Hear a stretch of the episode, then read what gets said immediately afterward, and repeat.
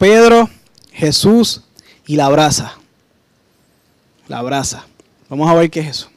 Vamos a ver cómo, cómo, cómo es eso. Vamos a leer. Vamos a leer primera, eh, vamos a leer Juan 21 del 3 al 19. Pero no vamos a leerlo todo, vamos a ir por secciones, ¿verdad? Eh, quiero, quiero hablarles un poco sobre este capítulo 21 de Juan. Este capítulo 21 de Juan eh, está después del capítulo 20. ¿verdad? El capítulo 21 es el final del capítulo, pero el capítulo 20 es el capítulo donde Jesús resucita. Y después de esa resurrección, después del tercer día, Él se presenta por tercera vez a sus discípulos. Eh, y esta es la tercera vez que vamos a estar viendo el día de hoy. Que de hecho precisamente pasó en unos días similares. Pasó el domingo de resurrección y en unos días similares a estos se conmemora este evento eh, que ocurrió eh, con Pedro, con Jesús y la brasa. aquí tenemos un Pedro totalmente avergonzado, descualificado y destruido. Porque este momento pasó luego de que Pedro había negado a Jesús. ¿Cuántas veces? Tres veces. Pero es precisamente cuando se encuentra con Jesús una vez más. Y vamos a ver cómo transforma y cuán maravilloso fue ese, ese encuentro con Jesús una vez más. Después de haber estado derrotado, destruido y autodescualificado por haber negado a Jesús. Vamos a leer Juan 21. Vamos a empezar por el versículo 3 al 9. Y vamos a ver esta historia. Vamos a, vamos a trasladarnos allí. Vamos a, a meternos con Pedro en la barca y vamos a ver lo que, lo que pasó allí. Trate, trate de imaginárselo. Vamos a leer. Dice así. El versículo 3. Simón Pedro dijo, me voy a pescar, dijo Pedro. Nos vamos también nosotros, dijeron los demás. Así que salieron en la barca, pero no pescaron nada en toda la noche. ¿Cuánto pescaron? Nada. Al amanecer, Jesús apareció en la playa, pero los discípulos no podían ver quién era. Y Jesús pregunta, amigos, ¿pescaron algo? Le contestaron, no. Entonces Jesús les dice, echen la red a la derecha de la barca y tendrán pesca. Ellos lo hicieron así. Y no podían sacar la red por la cantidad de peces que contenía. Entonces el discípulo a quien Jesús amaba, ¿quién es el discípulo amado? Juan, el escritor. El escritor de, de esto que estamos leyendo. Le dijo, Pedro, es el Señor. Cuando Simón Pedro oyó que era el Señor, se puso su túnica porque se la había quitado para trabajar. Se tiró al agua y se dirigió hacia, la orilla. Los otros se quedaron en la barca arrastrando la, pesada red de pesca. Claro, ellos vivían de la pesca, no podían dejar eso ahí tirado. La arrastraron a la orilla porque estaban solo a unos 90 metros de la playa. Distancia importante. Cuando llegaron encontraron el desayuno preparado para ellos a la brasa y pan. Vamos a orar. Padre, Señor, en este momento no, nos proponemos a, a ir en, a este viaje, Señor. A trasladarnos a este momento, Señor. A ponernos en los pies de Pedro. A montarnos en la, en la barca con Él. A tirarnos al agua con Él. Y a caminar hacia ti con Él, Señor. Señor, ayúdanos a ponernos en su lugar. Pero ayúdanos también, Señor, a ver lo que tú quieres hablar a nuestras vidas, Señor, el día de hoy. Ayúdanos a ponernos en su posición, pero también ayúdanos a enfrentarnos frente a ti, Señor, y encontrarnos contigo, para que también hagas hoy el cambio maravilloso que hiciste en Pedro, Señor. Haz en mí lo que hiciste en Pedro ese día, Señor. Te lo suplico, Dios, en el nombre de Jesús. Amén. Pero estaba en la barca. Pedro, el que había caminado con Jesús. ¿Cómo era Pedro? ¿Se acuerdan de Pedro? Era el que siempre contestaba, era el enérgico, fue uno de los primeros que llamó. Eh, estuvo con, con, Jesús, ¿cuántos años? Tres años. Fue el ministerio de Jesús. Pero, ¿dónde se encontraba Pedro? Cuando empezamos a leer, ¿hacia dónde fue Pedro? ¿Dónde estaba Pedro? ¿Estaba pescando en dónde? En la barca. En la barca. Volvió a la barca. Estaba pescando en un barco. Pero hay un versículo que nos deja saber que ese no era el lugar de Pedro. Está en Mateo 4, 18, 20. Lo tenemos por ahí. Mateo 4, 18, 20 dice así. Vamos a leerlo. Andando Jesús junto al mar de la Galilea, esto es en otro momento en el pasado, vio a dos hermanos, Simón llamado Pedro y Andrés, su hermano, que echaban la red en el mar porque eran pescadores. Y le dijo, venid en pos de mí y yo los haré pescadores de qué? Ellos entonces dejaron al instante las redes y le siguieron. Jesús llegó a la vida de Pedro y le convirtió su vida de ser pescador de peces a ser pescador de hombres. Pero ¿dónde se encontraba Pedro en este momento después de la muerte y resurrección de Jesús? ¿Estaba pescando hombres? Estaba pescando peces. Ese era el lugar de Pedro. Ese no era el lugar de Pedro. El lugar de Pedro era estar pescando hombres. Pedro, él fue testigo ocular de muchos milagros, sino de casi todos los milagros de Jesús. Le sanó su propia suegra, lo dice la escritura. Sanó gente, hizo milagros. Vio Jesús enseñar y ver los fariseos que decían, wow, este tipo sí que sabe. E, él vio a la gente asombrarse por, por el conocimiento de Jesús.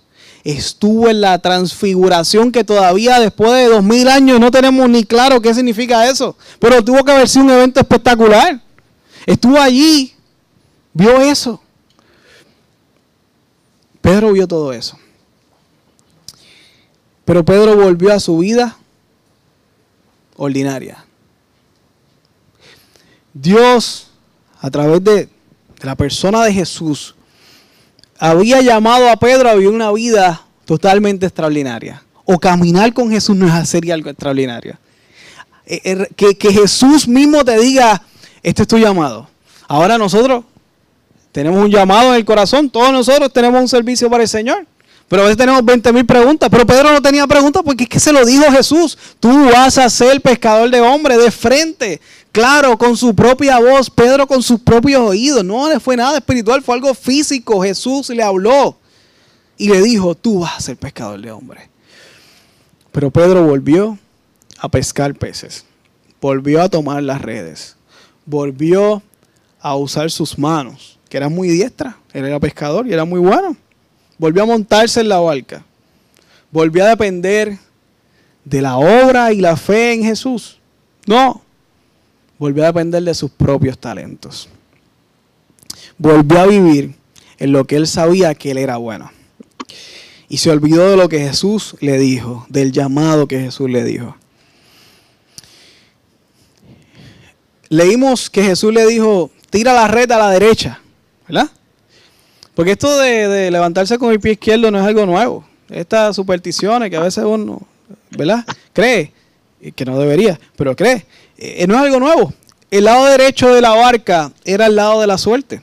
En ese lugar lo que había y vivían eran pescadores y todos se ayudaban entre sí. Ya vieron que había un grupo ayudándose a pescar. So, cuando había alguien que te gritaba, mira, ahí no, tira para acá, tú, lo, tú, le, tú le hacías caso. No porque era cualquier tipo que vino, no, no, es que era local y era un pescador y sabía y tú le hacías caso y, por eso él sin, sin, mirar bien, no vean quién era, ah, ¿qué? Para acá, pues la tiraron. Y se acordó que era el lado de la suerte, pero vamos para allá y sacó peces. Yo quiero que tengan una idea cuánta distancia son 90 metros. Una cancha de baloncesto, de esquina a esquina, son como 30. Son tres canchas de baloncesto aproximadamente. Es como más o menos como si te pararas de la esquina de la iglesia hasta acá y, miraras hacia, hacia donde termina la calle, allá al fondo, al, bosque, más o menos. Eso decía Google Maps ayer. más o menos 90 metros. ¿Ok? Así que, más, o, de algo de la calle aproximadamente. No era una distancia larga, pero tampoco era muy corta. Estamos en la playa. Piense, parece la playa y mire para allá. Es una distancia. Así que verlo no era tan fácil. Ahí estaba Pedro, autodescualificado, derrotado, volvió a su vida regular. Después de haber tenido los tres años más maravillosos de su vida, volvió a su vida regular, volvió a la pesca, volvió a poner las manos en las redes. Eh, y ahí estaba Pedro. Pero luego de que obedeció ese hombre, que no sabe quién es, pero como le dije, podía ser cualquier local que tenía conocimiento y le salió. Pasa un evento y es que Juan, el más espiritual de todos, literalmente Juan estuvo en el pecho de Jesús, dice la escritura. Eso, tiene que haber estado increíble. Eh, de hecho, Juan fue el primero que Jesús le chotea que, que Judas lo iba a traicionar. Eso, pasó. Ahí lo dice. después eh, Juan lo, Juan era medio, medio orgullosito. dice muchos, muchos detalles íntimos de Jesús. Ah, el discípulo que él más amaba. Pero este discípulo que más amaba, sí, según él, según Juan, bueno, yo le creo, esa es la palabra de Dios, ¿verdad? Eh, eh, igual lo envidio. el más espiritual de todos le dijo, esto esto había, ha pasado antes en mi vida. No es la primera vez que alguien me dice, echa las redes, yo las saco y está llena de peces. Eso había pasado antes. ¿Cuándo pasó eso? En la pesca milagrosa, la primera. Así que hubo dos pescas milagrosas. ¿Está bien? La primera y esta. En las dos fue cuando, cuando Jesús llamó a Pedro. Imagínate todo este recuerdo de Pedro frustrado, haber traicionado a su maestro. Vamos a ponernos los zapatos de Pedro. Y de momento el más espiritual de, todos dice que también volvió a pescar. Juan era, fue llamado pescador de hombres junto con Pedro. Y también volvió a pescar. Pero era el más espiritual. Porque tan pronto escucha la voz, dice, esta voz, esta voz. Y de momento las redes, no, este es mi Señor. Y le dice con toda certeza, Pedro, ese es el Señor. Y Pedro le cree al más espiritual y dice, yo tengo que ir. Y se puso, algunos dicen que, se amarró que se amarró el, cordón, se, ¿verdad? se ajustó la ropa porque se iba a tirar al mar y se le podía ir. Otros dicen que se puso la túnica. Lo importante es que él se preparó para, para arrancar donde Jesús. Eso es lo que importa. Y se fue y se tiró al agua. 90 metros. La palabra dice que él no pescó nada durante qué? Durante toda la noche. Significa que si no pescó nada, no había comido nada. Y si estuvo pescando, pudo haber dormido. No. Así que estaba cansado, desvelado y con hambre. Frustrado. Habiendo negado a Jesús. Junto a Juan, el discípulo amado que estuvo en su pecho, pero yo lo traicioné volviendo a tomar las redes en sus manos. Piense, póngase en los zapatos de Pedro. Pero ve al maestro. Por tercera vez dice la escritura que esta es la tercera vez que se le muestra. Ve al maestro. No lo ve. Él vio a alguien y él escuchó a alguien, pero el discípulo más cercano dijo que era el Señor y él se tiró. A ver, si ese es el Señor, yo me voy a tirar. Y Pedro corrió y respondió a ese llamado que le hizo Juan, ese es el Señor. Pero aquí pasa algo. Pedro de camino se tiró, está nadando, está saliendo por la orilla y ahí está Jesús, frente a esa cosa. Jesús, esa cosa. Y Pedro. Y, y aquí tiene que haber habido algo en la mente de Pedro. Porque él está frustrado porque él hizo algo en contra de Jesús. Él traicionó a su maestro. Y allí Pedro se recordó de Juan 13, 37. Porque él había, le había dicho, tenemos Juan 13, 37, él había dicho estas palabras a Jesús. Pero ¿por qué no puedo ir ahora, Señor? Le preguntó. Estoy dispuesto a morir por ti. Le dijo a Jesús. Después le dice, tú me vas a negar tres veces. Pero él dijo, no, no, yo voy a morir por ti. Y sacó y picó una oreja, ¿se acuerdan? Él estaba dispuesto a todo por, Jesús. Lo que no sabe es que así no era. Todavía no había aprendido cómo era el reino de los cielos.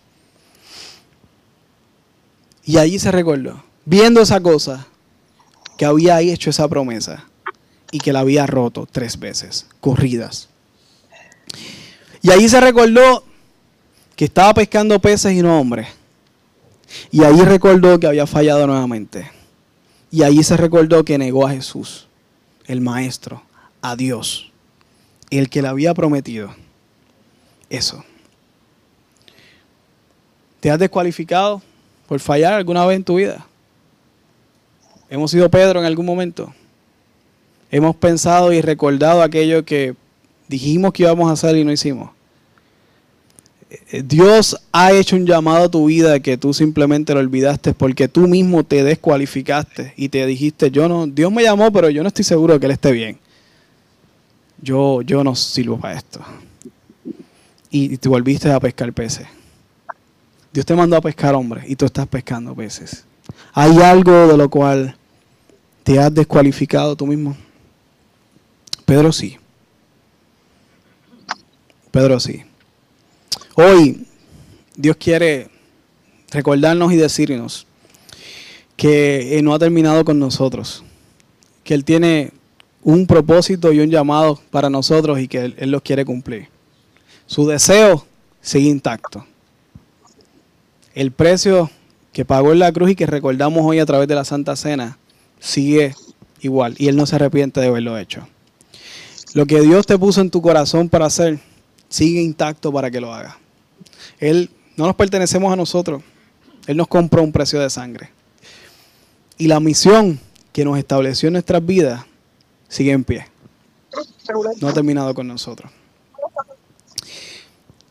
Hay que saltar de esa barca y volver a nuestra misión. Saltar de la barca de la autodescualificación y volver a la misión de pescar hombres. Dios no ha terminado con nosotros. Me encanta un verso de 2 de Corintios que dice que Él nos consuela en todas dificultades para nosotros consolar a otros. Está establecido por la palabra. Si tú pasaste por un proceso en tu vida y Dios te ayudó, es para que tú hagas lo mismo con otros. Dios te pondrá personas con problemas similares para que tú les dejes saber quién te ayudó y cuán glorioso fue ese final. Llegaron las palanganas de café. Nos sanó para sanar, nos perdonó para perdonar, nos amó para amar. Y nos guió hacia la verdad para que nosotros guiáramos hacia la verdad. Tenemos que salir de la barca. ¿Quién dice amén?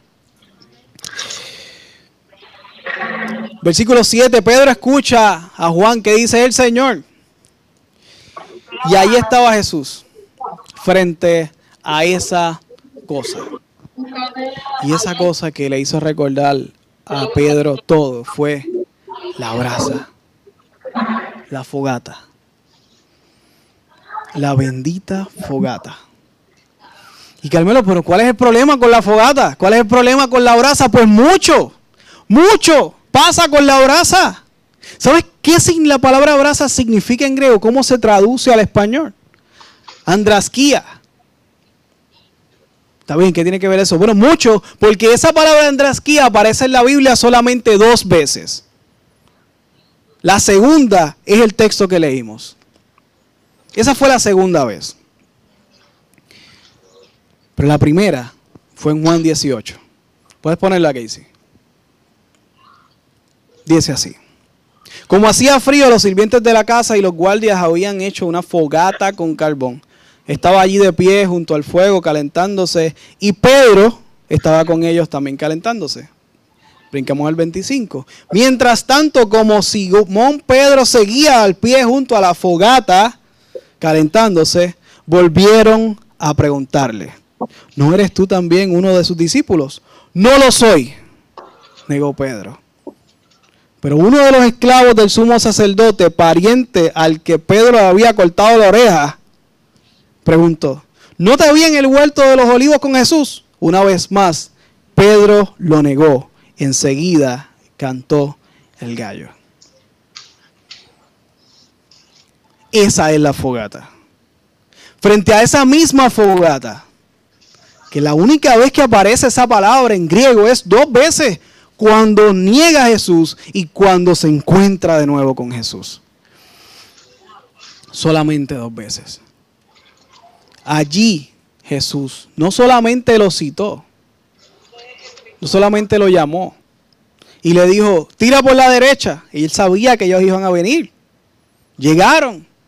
Cita a Pedro en el frente al mismo lugar que, Jesús, que Pedro, mientras aquel se lavaba las manos para juzgarlo y sentenciarlo, él se calentaba las manos negándole. Frente a esa misma fogata, Jesús lo cita nuevamente por segunda vez. Lo saca de la barca por segunda vez y lo cita. Y, antes de tener la conversación de las conversaciones, Jesús lo llamó y le dijo, versículo 12, ahora acérquense. Juan 21, 12, acérquense y desayunen.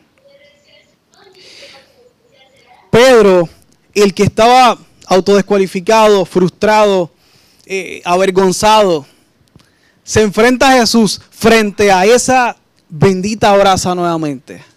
Y en el mismo lugar donde Pedro negó a Jesús tres veces, en el mismo lugar, le sirve. Le da lo más que quiere en ese momento. Recuerden que Pedro estaba cansado, con hambre y con sueño, frustrado. Y todo lo que hemos dicho. Y Jesús le dice, acérquense, desayuna. Y le suple su necesidad más importante en ese momento, que era la física. Estaba cansado, muerto. Y para colmo, encontrarse con Jesús frente a esa brasa. Y en esa misma brasa, mientras él negaba a Jesús calentándose las manos en esa brasa, y aquel lo sentenciaba a muerte lavándose las manos con agua, las mismas manos que poco antes fueron traicionadas y las mismas manos que pocas horas antes habían lavado sus pies con esas mismas manos le sirvió desayuno. ¿Y por qué desayuno? Desayuno es dejar de ayunar. ¿Y después de qué Pedro estaba ayunando? ¿Era, ¿Era un ayuno voluntario y espiritual para acercarse más a Dios? No. No. Era un ayuno porque, porque estuvo toda la noche pescando. ¿Pero pescó algo? Nada. Nada. Estaba cansado, hambriento, sin esperanza económica. Los peces significaban chavos para él, no había break. Los peces eran su sustento, con sueño. Cuando fuimos llamados a una vida extraordinaria, cuando fuimos llamados a vivir una vida en Dios, una vida fascinante y de aventura, y todo el que ha estado en Cristo sabe que la vida en Cristo es una vida de aventura y experiencias. No todas, algunas las quisiéramos olvidar, pero cuando las recordamos, qué bueno que eso malo pasó. Y aún lo malo, en lo malo glorificamos a Dios. Cuando intentamos volver atrás, ni lo mejor que sabíamos hacer nos sale bien. Pedro lo único que sabía hacer, Pedro era un pescador, ni hablaba bien, ni hablaba bien. Por eso es que se sorprendían cuando veían a aquellos pescadores hablando tan perfecto en Pentecostés, evento que celebraremos próximamente. Dios lo llamó una misión. Y Dios nos llamó a nosotros a una misión. Y Dios no se ha rendido con nosotros. Dios sigue en la espera de que reaccionemos y de que nos tiremos de la barca cuando veamos a Él. Pedro salió de la barca. De camino se encuentra con, con, esa, con esa brasa. El lugar de su traición. Y Jesús le servía. Jesús le recordó, segunda de Timoteo 2.13, si somos infieles, Él permanece fiel, pues Él no puede negarse quién es. ¿Ok? Él no puede negarse quién es. Jesús permanecía fiel, aún lo que le había prometido a Pedro. Jesús le prometió ser el líder de la iglesia o no. Cuando Pedro dijo, voy a pescar, ¿qué dijeron los otros? Te seguimos.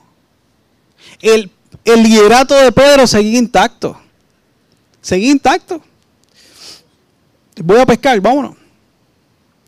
Y ahí estaba Jesús, encontrándose con el Pedro derrotado.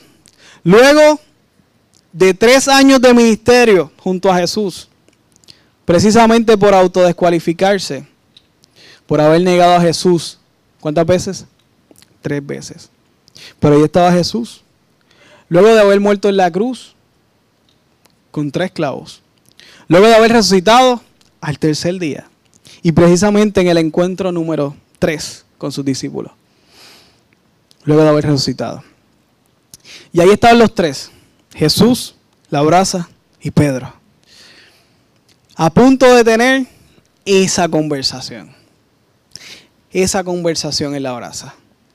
A punto de que de que Pedro tuviera que enfrentar al que traicionó, cara a cara, por tercera vez.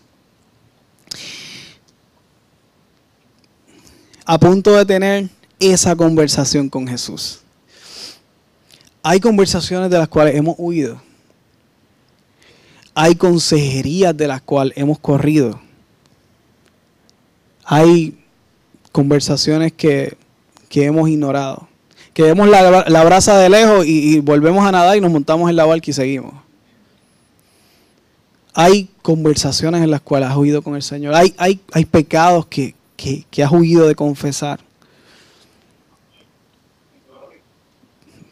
Hoy Dios nos llama nuevamente a la brasa. Hoy Dios nos pone nuevamente en la brasa. Hoy Dios nos llama a ese lugar para tener esa conversación. Y llegamos a la brasa al recordatorio de tu pecado. Y para el colmo, en el recordatorio de su traición, donde él se calentaba las manos y negaba a Jesús, allí mismo le tocó la conversación. Luego de desayunar, ¿cuánto tiempo llevamos huyendo de esa conversación? Allí se dio. Jesús cuestiona a Pedro. ¿Cuántas veces cuestiona a Pedro? Tres veces. Se da esa conversación, ese cuestionamiento de Jesús frente a Pedro, un Pedro derrotado, todo descualificado, cansado, por lo menos ya comió, frente a esa brasa que le recuerda su traición. Y allí comienza Jesús el interrogatorio. Versículo 15. Creo que lo tengo ahí. Después de desayunar, Jesús le preguntó a Simón Pedro, Simón, hijo de Juan, ¿me amas más que estos? Y, quiero, quiero, quiero parar ahí. Esa palabra amas, aquí un juego de palabras increíble. Algunos hablan que, que Juan las escribió para establecer el propósito de la conversación. Pero pero un juego de palabras que vale la pena detenerse y estudiarlo. Y lo vamos a hacer. En inglés, ¿cómo tú dices te amo? ¿Qué me dice? En inglés. I love you. ¿Cómo tú dices te quiero? I love you. Igual. ¿ah? Es un idioma contemporáneo donde en español tenemos dos palabras distintas, ellos tienen una. Aquí estamos de un idioma hace dos mil años. Pasa algo similar. Tienen una misma palabra de amor pero tiene significados diferentes. En la traducción español, algunos ailófilos lo traducieron como amor, otros ailófilos lo traducieron como, como, como querer. Lo vamos a ver. Pero este primer amor significa la palabra ágape. Viene del amor ágape. Ágape es un amor que lo entrega a todo un amor de Dios, que lo entrega completamente todo sin esperar nada a cambio. Ese amor por completo. Ese es el amor que le pregunta Jesús. Pedro, tú me, me agapeas, me amas sin reserva. Y Pedro le contesta con otro I love you, pero diferente. Pero le contestó, sí Señor, contestó Pedro, Tú sabes que no es la misma palabra. En el original decía amor, I love you igual. Pero el significado y el peso de este te quiero es fileo. Fileo. El amor fileo es un amor de amistad, es un amor yo te doy, tú me das, es un amor de, relaciones, algunos dicen que de hermandad, pero no, es un amor que espera algo a cambio. Y que, hay, hay, un, hay. Una, conveniencia mutua. Y, y, es un amor de una más baja categoría. ¿Y, ¿Y cómo Pedro le está contestando a Jesús? Jesús, frente a esta misma brasa te negué. ¿Cómo voy a decirte que te agapeo cuando tú sabes que solamente yo te puedo filiar? Solamente yo te amo en esta categoría. Entonces, Jesús le contesta, alimenta mis corderos. Esa palabra cordero va a cambiar al igual que la palabra amor. Pero en este momento, cordero ¿Qué es un cordero? Cordero es una oveja pequeña. Cordero es una oveja bebé que requiere cuidado de su mamá. Corderos son los pequeñitos. Cordero, cordero también en ese contexto recordaban, apenas Jesús estaba haciendo un nuevo pacto. Así que todavía muchos de ellos hacían que sacrificios por el pecado. ¿Y qué sacrificaba un cordero? ¿Y qué era Jesús, el cordero inmolado? Todo esto tiene que ver, todo esto está en la cabeza de Pedro. Y le dice, alimenta a mis corderos. Después de haberle dicho, te haré pescador de hombres, ahora te dice, los vas a pescar, pero también los vas a alimentar. ¿A quién? A los corderos. A los pequeños, a los que están comenzando en la fe. A esos tú los vas a alimentar y los vas a cuidar. Segunda vez, Jesús repite la pregunta, Simón, hijo de Juan, ¿me amas? El mismo amor. Ágape, ¿me amas de una manera incondicional? ¿Qué le contesta Pedro? Sí, Señor. Tú sabes que solo puedo quererte. Ya tú me probaste frente a esta brasa y te negué tres veces. Solo puedo quererte. Entonces, cuida mis ovejas. Ya no solo los pequeños, ahora también vas a cuidar las ovejas. Y esto es confuso para Pedro, pero si yo te estoy diciendo que solamente puedo querer, tú sabes lo, la traición que yo hice, yo no sirvo para esto, por eso volví a pescar, ¿por qué tú me llamas ahora? Solamente puedo quererte, no puedo más. Tercera vez. Pedro, Simón, hijo de Juan, ¿me fileas? ¿Me quieres? Solamente entonces el amor que me puedes dar es condicionado. Como quiera, yo te digo. Pedro le contestó. Pedro dice aquí la escritura que a Pedro le dolió que le dijera tres veces, me quieres. Y le contestó, Señor, tú sabes todas las cosas. Lo único que puedo hacer es quererte. Tú lo sabes.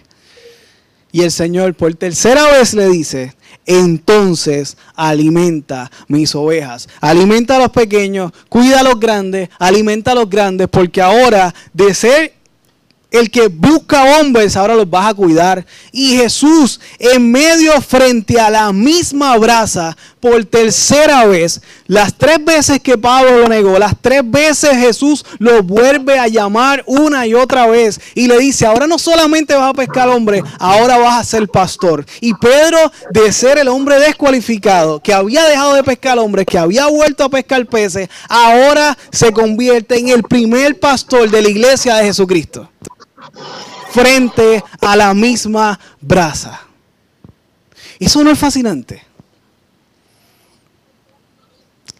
Jesús no solamente nos quiere llevar al tema de conversación, es que cuando lleguemos a ese tema de conversación, cuando lleguemos a enfrentar nuestros pecados, cuando llegamos a, trabajar con eso que hiciste en tu vida, que por lo cual tú te descualificaste, no solamente el Señor te va a volver a llamar y te va a redimir y te va a restaurar tu imagen, a restaurar hasta tu forma de verte, porque ahora no te ves como tú te ves, ahora te ves como Jesús te ve y va a redimir incluso aquello que te recordaba tu pecado. Ahora la brasa no tenía un significado de dolor, de traición. Ahora la brasa fue en el lugar en que Jesús públicamente me llamó. Y eso es increíble.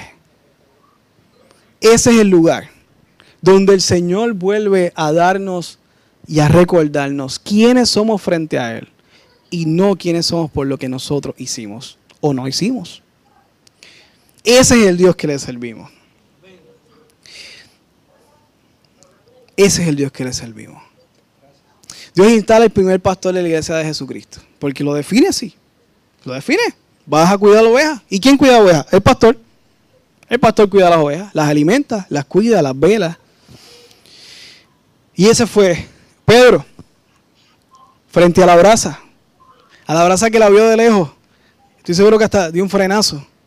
¿Y por qué estás ahí? No puede ser en otro lugar, tiene que ser frente a la brasa. Ahora la brasa se convierte en el lugar de la memoria, de aquel lugar donde Jesús restaura Pedro, restaura su vida, restaura su imagen, restaura hasta la forma de verse a sí mismo. ¿Por qué? ¿Por qué tres veces? Jesús quiere hacerlo todo nuevo.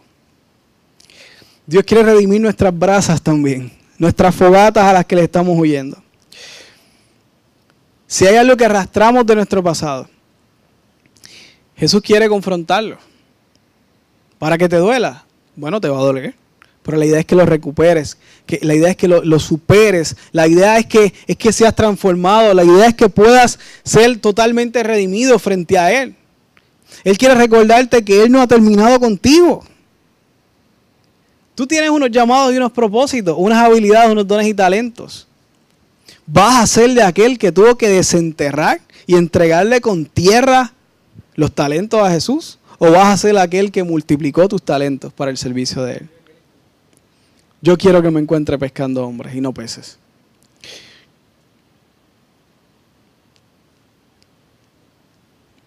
Hay un cuento del cuco en la noche. Y sabemos que el cuco no existe. No existe, por si acaso. No existe. Pero algunos tenemos, seguimos teniendo miedo a la noche, ¿no? Lo mismo pasa con el pecado y con la vida. Somos maduros. ¿De cuántos pecados Dios nos sanó? ¿Ah? ¿De cuántos? De todos. Pero al igual que sabemos que el cuco no existe, al igual todavía tenemos dudas si realmente Dios me perdonó de algunos pecados. Sabes que el cuco no existe. Pero deja prender las luces por si acaso. Sabes que Dios perdona todos tus pecados. Pero, ¿de verdad este sí? ¿Este también? Yo, hoy el Señor, con toda seguridad puedo decir, el Señor te dice, sí, de ese también. Y hoy estás frente a la brasa recordando ese pecado, recordando esa conversación que estás evitando con el Señor. Pero hoy te dice, ven, no le tengas miedo a la brasa. Yo sé que asusta, yo sé que duele, yo sé que te recuerda que me fallaste. Pero es en ese lugar que quiero que tengamos la conversación porque yo quiero restablecerte y redimirte y yo quiero que tú entiendas que, él, que, te sané, que te perdone esos pecados también. Solamente hay que hablar, hay que ajustar cuentas. Pero no para mal, sino para vida eterna. Hoy es lo que el Señor quiere recordarnos. Claro que estoy a la disposición de ayudarte y a guiarte por, la escritura y a que juntos podamos encontrar esa sanidad interior. Claro que sí, ese es mi trabajo. Pero hoy el Señor quiere que dejes un paso de fe. Dios quiere librarte. Y al igual que Pedro, volvió a la playa volvió a mandarlo a bajar, volvió a hacer el mismo milagro por segunda vez. Y cuando termina la conversación, en el verso más adelante, dice, sígueme. Le dice a Pedro, sígueme. Le dio una triple afirmación a Pedro de forma pública, por la triple negación que en público Pedro le hizo. Y él redimió todo eso. Jesús le dio más le dio un triple llamado público. Tenemos dudas de nuestro llamado, ¿verdad? A veces, Señor, tú me llamaste para esto. Pero Pedro se lo dijo, no una vez, tres veces. Te llamé a pastorear. Tres veces. Ahora sí yo espero que no tuviera dudas. ¿Tuvo dudas? No. Después de eso hizo todo lo que Jesús le dijo. Incluso, unos versos luego, antes del sígueme, Jesús le dice que vas a morir con los brazos extendidos, dejándole saber que iba a morir crucificado. Le dijo, tú vas a ser pastor. Te llamé, pero hay, hay, hay un precio que pagar. Y precisamente cuando Juan escribió esto, según las cartas de Clemente y la historia y la tradición, ya Pedro había sido crucificado. Juan sabía lo que estaba escribiendo y las razones por las cuales Jesús le dijo que iba a morir con los brazos abiertos. Juan estaba escribiendo. Pero ese Pedro, después de ese segundo llamado, esa segunda oportunidad que Jesús le da, como nos la da a nosotros hoy, estuvo dispuesto a todo. Hoy puede ser el día de que tú empieces nuevamente en Cristo. Al igual que la Santa Cena es una nueva vez que tenemos públicamente decir yo estoy en esto de verdad, como lo hacemos con el bautismo, hoy es una nueva oportunidad que tenemos para decirle al Señor, voy a bajarme de la barca. Hoy Dios nos llama frente a la brasa. Hoy Dios quiere que empecemos esa conversación. A lo mejor no se acaba hoy, pero que empiece hoy. ¿Cuál es nuestra brasa? ¿Cuál es aquella traición? ¿Qué es aquello que hemos hecho? Es lo que tenemos que pensar. ¿Qué es aquello que nos autodescualificamos? ¿Y qué es lo que tenemos que retomar a hacer? Tú sabes. Tú sabes lo que tienes que hacer. Y yo con, con toda seguridad sé que tú sabes. Porque el Señor nos llamó, nos dio dones y talentos y nos dio llamados y nos dio, mira, inquietudes. Y la palabra dice que no miente, que Él nos da el querer como el hacer. Así que esa cosquilla tú la tienes. A lo mejor lo estás haciendo y estás pescando hombres, pero a lo mejor estás en la barca. O a lo mejor algunas cosas estás pescando hombres y en algunas cosas estás en la barca. Yo creo que no hay mucho más que añadir. Solo lanzarle un reto valiente. Y, y esto es solo para aquellos que están dispuestos a empezar de nuevo y a pasar por la, por la cita de la brasa y a ir frente a Jesús a hablar con Él. Hoy Dios quiere recordarte que Él está dispuesto a servirte, que Él, lo que recordamos hoy del sacrificio que hizo en la cruz, ¿Qué más servicio que ese? El Señor nos sirve, nos levanta cada día, nos da unas nuevas 24 horas para que tú la gastes como tú quieras. Y el otro día vuelve y tú la vuelves a gastar como tú quieras. Y el otro día vuelve y te da las mismas 24 horas. Vuelve a salir el sol sobre justos y sobre injustos. Y el Señor sigue sirviéndonos sigue bendiciendo. Seguimos orando y Él sigue contestando, a pesar de que seguimos en la barca. Ese es el amor de Dios que quiere recordarte. Pero ese mismo Dios no quiere que te quedes en la barca. Él va a seguir sirviéndote, Él va a seguir amándote, pero Él no quiere que te quedes en la barca. Porque es que la vida extraordinaria, la vida increíble en Cristo Jesús está en el servicio de Dios. Con todo lo que deba costar. Esa es la vida increíble. Con todo el sacrificio que conlleve, con todo el compromiso que conlleve, con todas las consecuencias que conlleve. Pero es la vida más extraordinaria en Cristo Jesús. Luego, versículo 19. Jesús le dijo lo mismo tres veces. Lo mismo que le dijo tres años atrás. Sígueme. Y es lo que el Señor nos llama hoy. Vamos a seguir al Señor en la misión que Él tiene para nosotros. Si hoy reconoces, y le pido que cierren sus ojos, si hoy tú reconoces, si hoy tú reconoces que te has autodescualificado y quieres volver a la misión con todas tus inseguridades, con, todas tus eh, inseguridades, con todas tus preguntas, con todos tus cuestionamientos, incluso para tu propia persona, yo te pido que tú te pongas de pie. Y, donde estás, vamos a orar. Esto es solo para valientes. Esto es solo para personas que están dispuestas, que al igual que en público, Pedro negó, en público Jesús lo restauró. Yo te pido que te pongas de pie. Ahí donde tú estás. Y vamos a orar. Vamos a orar. Esto, esto es un llamado para la iglesia. Esto no es un llamado para personas que, están en pecado terrible, que necesitan convertirse. Eso, eso, vamos a orar por eso ahorita. Ahora quiero orar por la iglesia. Tú sabes lo que tienes que hacer. Tú sabes lo que no has hecho. Y sabes a lo que quieres hacer. Hoy el Señor quiere restaurar encontrarse contigo en la conversación y que hoy sea un día de volver a, a restablecerte públicamente. Yo voy a tomarme este atrevimiento. Voy a pedir que, que se acerquen para acá, todas las personas que se pusieron de pie. Pueden pasarse por aquí, pueden parar por acá, pueden acercarse. Eh, Lucy, Chiqui, Isa, Omar. Pueden venir para acá. Quiero que oren por, por mis hermanos. Esto, esto es un paso de valiente. Esto es un paso de valiente. Quiero que oren, quiero que oren por ellos. Eh, Dios quiere, Dios quiere marcar la vida de nosotros, Dios quiere transformarnos. Si alguien más se puso de pie y quiere acercarse, puede hacerlo. Vamos a orar por él.